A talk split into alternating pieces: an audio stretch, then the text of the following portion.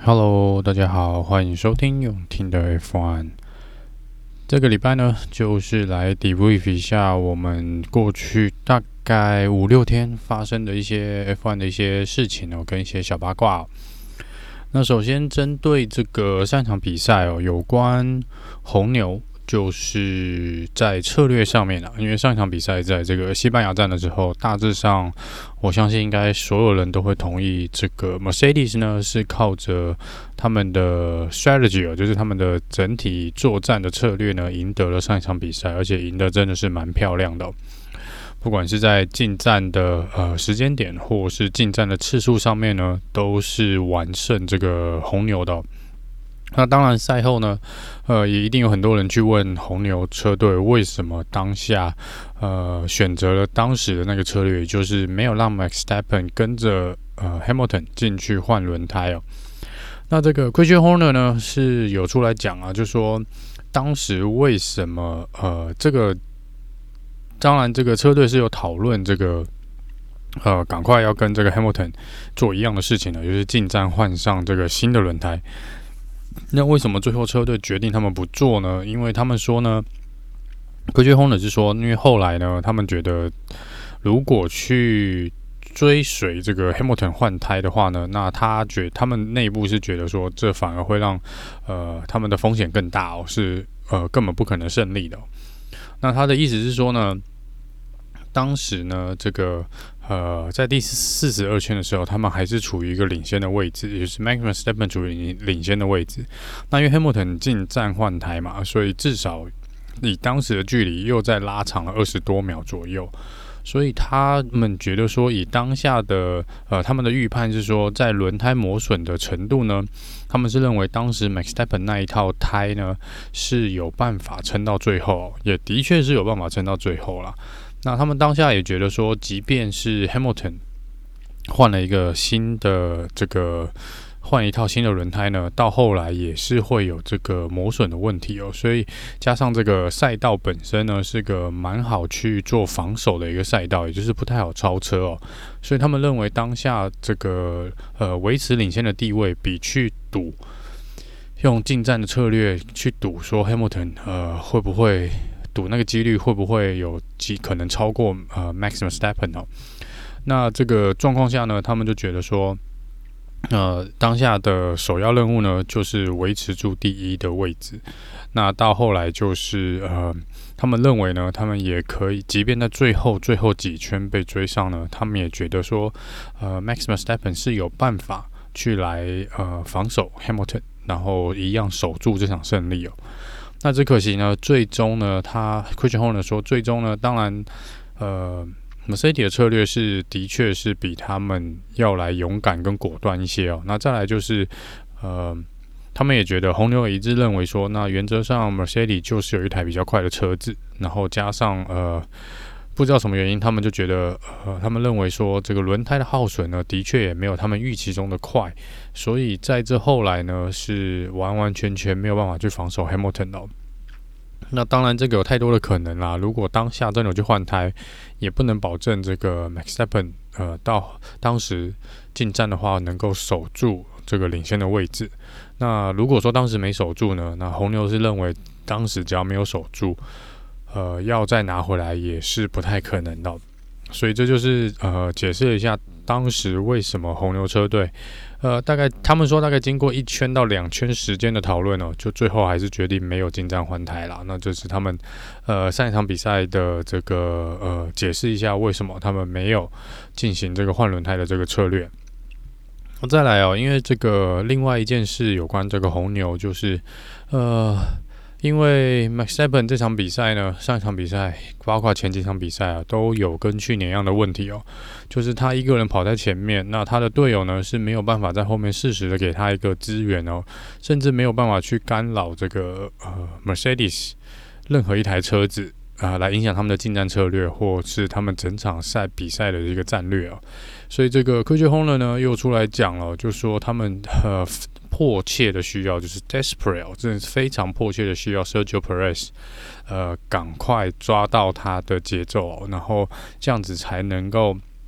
呃，在未来的比赛呢，来来有更强大的一个策略的这个呃灵活度哦。那其实呢，如果你去看这个数据的话呢，其实 Perez 截至目前四场比赛哦，其实跟当时的 Albon 跟 Gasly 前四场比赛的分数其实差不多的。呃，而且其实边跟去年比的话呢，其实也真的没有跟呃 lxl 榜差太多。所以我现在就。有越多人来觉得说，包括我自己，我都觉得是不是红牛呢？真的是不想要给他们第二车手一个适应的时间啊？因为以他们的这种呃文化或这种方式去评断一个车手的话呢，那他们可能真的每一年都要换一个车手啊。那你当然这个换到新的车队，而且看起来 Sergio Perez 已经是蛮多人公认哦，就他的数据来说，应该是一个非常有评适应力应该不错，而且又有。可以很稳定交出成绩的一位车手，那他既然都在红牛开的这么这么的呃吃力哦，那我想也许红牛这台车子是真的蛮难驾驭的啦。那也许这样真的我们要给一些这个 鼓励给这个呃 Max 哦，他看起来是真的有办法。呃，如果其他已经有三位四位车手呃是无法驾驭红牛这台赛车的话呢，那这个 Max 真的算是相当的不简单了。那这个呃，Perez 说呢，上场比赛已经算是他拿出比较好的一个表现了。那他也觉得慢慢的有找到那个感觉，只是不知道车队如果在下一场比赛，他还是在 Monaco，他还是没有办法呃挤上我想前四名哦，就是想办法去干扰这个前两名的这个 Mercedes 的话呢，我想在这方面呢，下一场比赛红牛可能又会有话要说。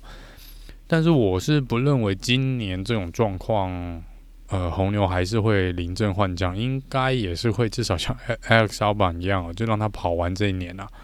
那明年我就不知道这个呃状况会怎么样。如果 Perez 再不赶快呃恢复到他以前的水准哦，那这个年终可能就真的比较难说一点了。好，那再来讲一下这个 Mercedes 的部分啊。那这个 Mercedes 上场比赛呢，是很明确的有使用了 Team Order 哦。那 Bottas 呢是没有在第一时间让开这个位置给 Hamilton。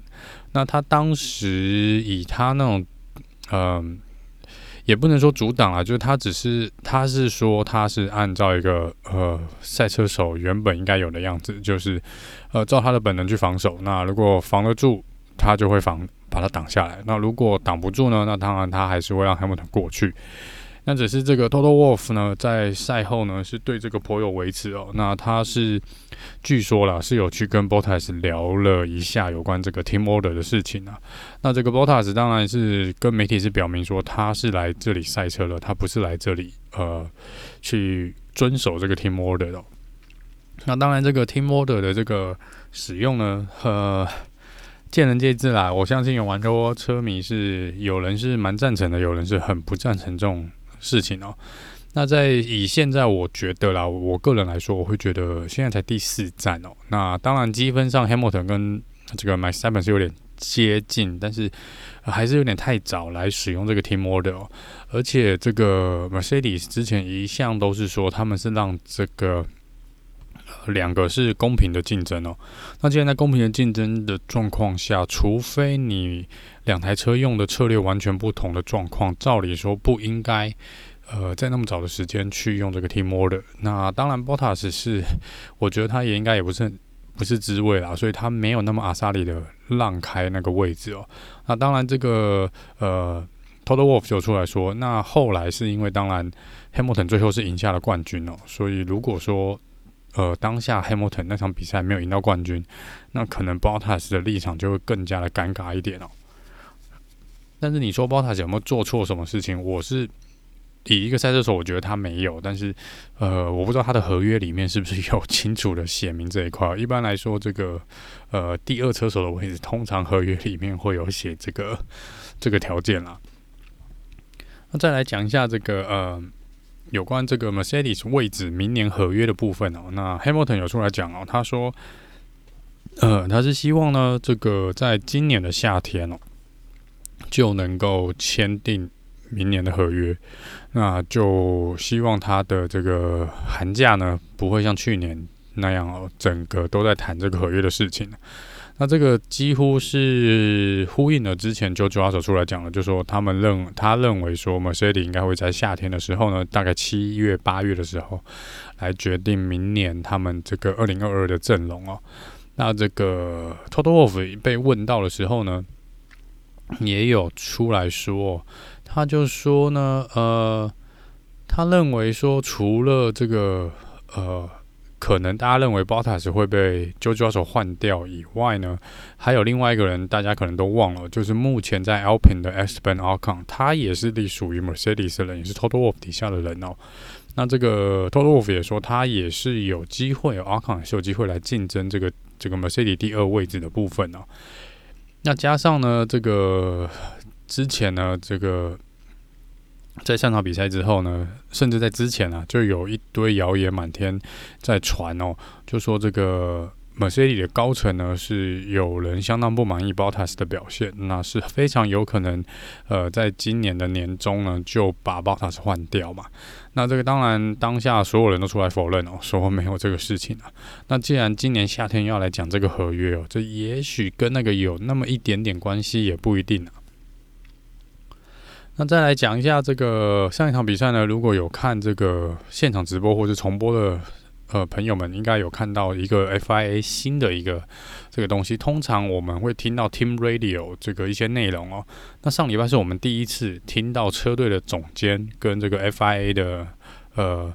人员呢来进行一个 Team Radio 的一个呃截取的声音哦，录音哦。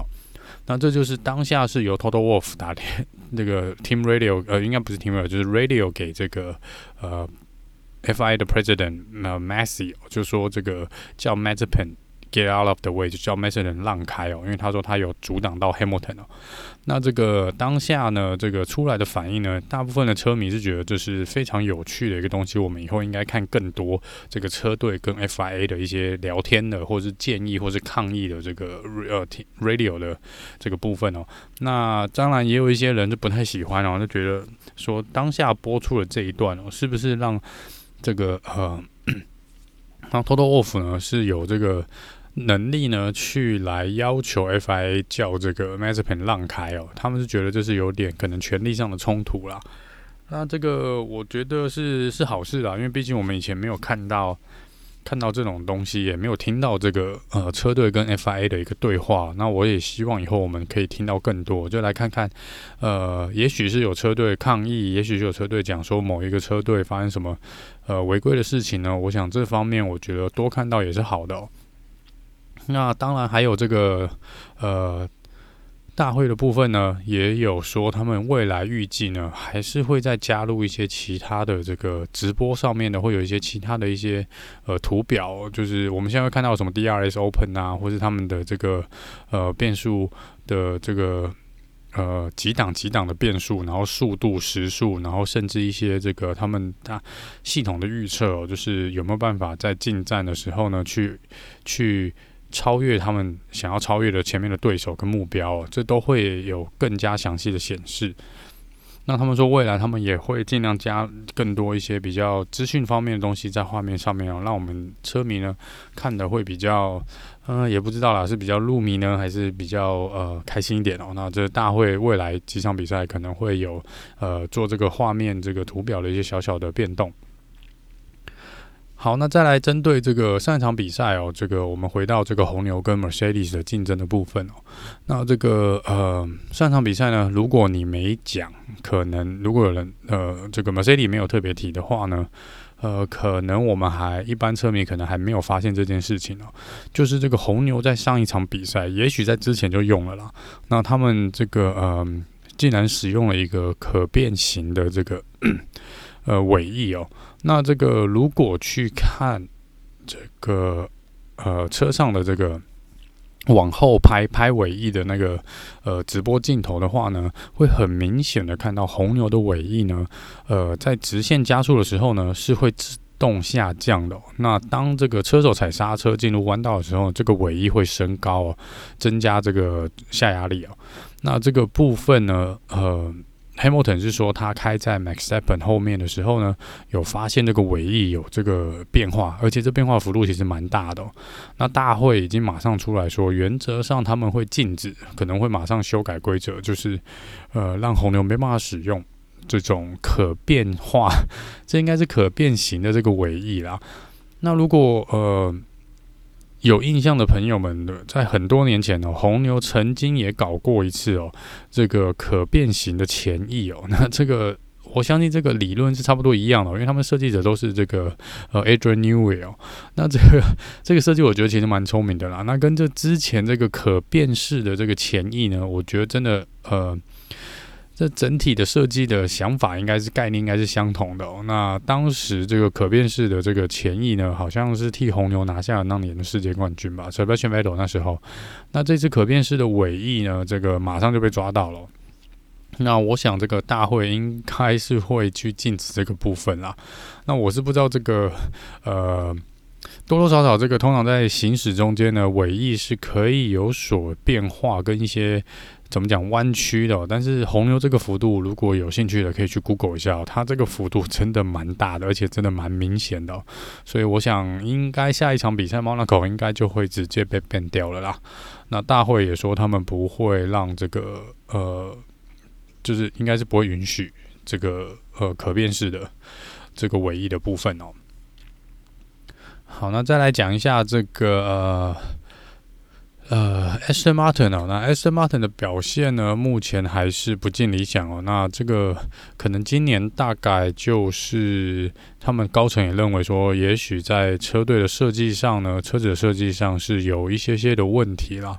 那这也让这个 Alfa Romeo 呢，这个原本是。呃，不应该是 Aston Martin 的这个对手的部分哦，那变成 Alfa Romeo 的呃车队车子设计者呢，engineer 也出来说，那他们认为他们未来几场比赛所带来的升级元件呢，跟整体今年的性能来说呢，应该是可以去挑战 Aston Martin 的哦。那这也是让 我觉得 Aston Martin。就是也蛮尴尬的啦，因为 Alfa Romeo 其实今年即便速度上涨提升了，但它毕竟还是属于后段班的车子哦。那等于这样，Aston Martin 已经被呃 Williams 跟 Alfa Romeo 都设定成目标的状况下呢，那代表 Aston Martin 今年就是这些呃后段班车子车队的一个目标了。那这真的表示 Aston Martin 今年的状况很不尽理想哦，跟之前前身 Racing Point 比起来呢，真的是差距是蛮大的哦。那我当然也是希望 S. 马特能够呃更好一点啦，因为我真的本来预期他们可以跑出不错的成绩哦，真的没有想到会是现在这个样子，感觉有点看到去年 Ferrari 的感觉哦。好，那再来讲一下这个呃。呃，这是比较呃有点玩乐性质、娱乐的部分的娱乐新闻哦，就是呃上一场比赛场边的新闻呢，这个 Daniel Ricardo 在接受访问的时候呢，他后面是他的队友 Lando Norris 哦，那 Norris 在很蛮远的一段距离，竟然是应该是拿那个 Nerf 枪吧，就是一直朝这个 Daniel Ricardo 射过去哦，那个嗯、上网 Google 应该是也可以看到那一段影片，我觉得 Lando Norris 这个呃。这个小男孩真的在场上真的还蛮有意思的。好，那再来讲一下这个郭相的部分啊。那 Romain Grosjean 呢，去年是因为有出这个在巴林站出这个车祸嘛，那他恢复了还不错。那今年也开始参加了比赛哦。那在前几天呢，就是这个周末，他有去参加这个 IndyCar。那他的 IndyCar 这是他第一次拿。参赛呢，就拿下了这个呃杆位。那在拿下杆位之后呢，隔天的正赛呢，他也拿下了第二名哦。那这是他在过去几年赛车生涯以来呢，继二零一五年的比利时站 F1 的比利时站之后呢，第一次站上了颁奖台哦。那其实真的蛮替他开心的，真的也是蛮恭喜他的哦。那这个状况看起来不错，那呃希望他能继续保持下去哦。好，那再来呢，这个呃。有关这个今年赛事的部分，那本来这个第一个礼拜加拿大杯因为疫情的关系取消了嘛，那本来是说呢，土耳其会来取代加拿大，那现在因为这个土耳其那边是因为疫情有点严重，那被这个欧洲的蛮多国家列为红色警戒区域哦，也就是在隔离上面呢，呃，必须要隔离至少十，好像十天还是，应该是十天啦。那 FIA 呢跟车队是说这是没有办法的，在目前接下来的欧洲杯的赛事来看呢，是没有办法这样去隔离十天的，会严重影响到后面的呃一些规划哦。所以不得不的状况下呢，他们最后决定取消了土耳其哦。那这个土耳其的部分呢，会呃。由这个呃奥地利站呢，就会连续跑两场这个 Austria 的这个比赛哦，就是我们连续两个周末都会在同一个比赛的赛道比赛。那也因为这样子呢，他们不得不把法国站呢往前移一个礼拜，也就是法国现在会是移到呃六月二十。然后，呃，第一次的 Austria 奥地利呢，会在二十六月二十七，然后就是第二场就是七月四号，就等于连三个礼拜，就是呃连三周，连三个周末都会有 F1 的赛事。那其中后面的两场比赛呢，会在同一个赛道。那这是目前大会最新的一个赛事的调整。那这个呢，也有可能间接影响到 Roman Grosjean 跟这个 Mercedes 的测试啊，因为本来是说是在法国杯之后呢，他们会让他去跑 Hamilton 之前夺冠的这个赛车哦，但是 Mercedes 说他们会跟 Grosjean 去呃协调看，应该还是会让他做测试啦，就是还是让他去开 Hamilton 的车子，只是时间上可能要稍微呃调整一下，因为在这个时间上他们觉得会有点呃咬得比较紧一点。好，那再来是有关这个上场比赛这个。呃，巴塞罗那这个西班牙的赛道，因为之前说了，这个最后的这个 S 型弯道是蛮多人批评的这个部分哦。那大会呢，就是蛮多人说应该把那个 S 型最后那个直线弯之前的 S 型弯道把它拿掉了。那应该是第十三还是第十四弯那个地方？那现在大会已经说他们已经去呃评估过了，就是把这个弯道取消的这个呃选项。那他但他们说他们。觉得大家的提议都很不错，那也蛮多人、蛮多这个专家同意说，就直接把它拿掉，就不要再有这个 S 型弯道。那只是后来要怎么设计，跟未来是不是真的会取消这个赛道这个弯道的部分呢，都得要再详加的考虑哦。但是目前他们倾向是会把这个 S 型弯道拿掉，但他们说这个可能没那么快哦。那这个还要再有更详细的这个呃。评估哦，跟审核，那也必要说也得要重新设计一下赛整体的赛道。那希望明年之前是能够搞定啊，至少明年不要再跑那个 A 型弯道，真的是没办法超车的一个点哦。然后也呃，可能这个赛道整体都要重新设计啦，但是那个弯，这个那两个连续的弯道，可能真的拿掉会比较好一点，改成直线或是高速弯，也许会比较多的超车机会哦。好了，那以上是有关这个这个礼拜发生的一些比较大的事情哦。那这礼拜呢，因为还有一点时间，就来讲一下这个呃一些小小的这个数据哦。那这个数据我们这次要讲的是有关这个是所谓的呃将杆位转换成这个呃正赛第一名的这个百分比哦。那这个第一名呢，目前看起来呃纪录保持人六十大概将近六十四 percent 哦。就是，也就是说，六十四 percent，呃，如果你拿下杆位，它有这个赛车手六十四 percent 的几率去，呃，转换，把它转换成隔天正赛的这个冠军哦。那第一名就是我们的龙哥的朗佐，他是呃，在杆位里面呢，他有六十将近六十四次，一百次里面有六十四次可以把它转换成一个呃分站的冠军。那第二名呢是 Louis Hamilton，他是五十九 percent 哦，也就是说一假设一百场比赛一百场的杆位呢，他可以转换成五十九次，他可以把它转换成分站的隔天分站的冠军。那第三名是 Michael Schumacher，那是大概是五十八点八 percent，也差不多是五十九 percent 啊。那第四名呢是 Alan Prost，呃，这个五十四点六 percent。那第五名呢是我们的 Sebastian Vettel，他是五十四点四 percent 哦。这前五名应该都是蛮有名的，而且都是拿过世界冠军的人哦。但其实这个数据呢，如果我们不看他赛程那么多的话呢，那其实有一个人，他其实到目前为止真的讲这个数据来说，第一名应该是他哦，因为他是拿下了百分之百。他是呃呃杆位只拿下一次杆位，然后那场比赛也他拿下分站冠军哦。那这是我们之前的这个呃。算是一颗鱼雷哦，就是我们的 Pastor 呃 Maldonado。那呃，他目前如果真的讲说这个杆位转换成分站冠军的这个百分比哦，他目前应该是维持在第一名，应该没有人能超越他了，因为他就这辈子这么一次，然后他也没有机会降低这个百分比，因为他已经我想应该不太会再回到 F1 哦，所以这个记录呢，应该会永远的留在上面了。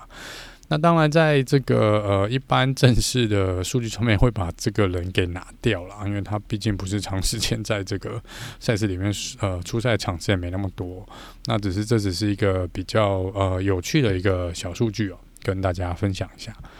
那以上呢，就是这一集的我们这个礼拜的 news 的 debrief 跟一些八卦哦。那呃，下个礼拜呢，就是我们的 Monaco。那我一样会在这个 free practice 跟 qualifying 之后呢，来做一个 debrief，哦，然后正赛也会有一个赛后的一个 debrief。那最后呢，因为这个台湾呢最近的疫情状况有点严峻哦，所以请大家务必保持安全的距离，然后呃注意自己的健康。那就呃希望大家都平安度过这次的疫情。那我们下次见喽，拜拜。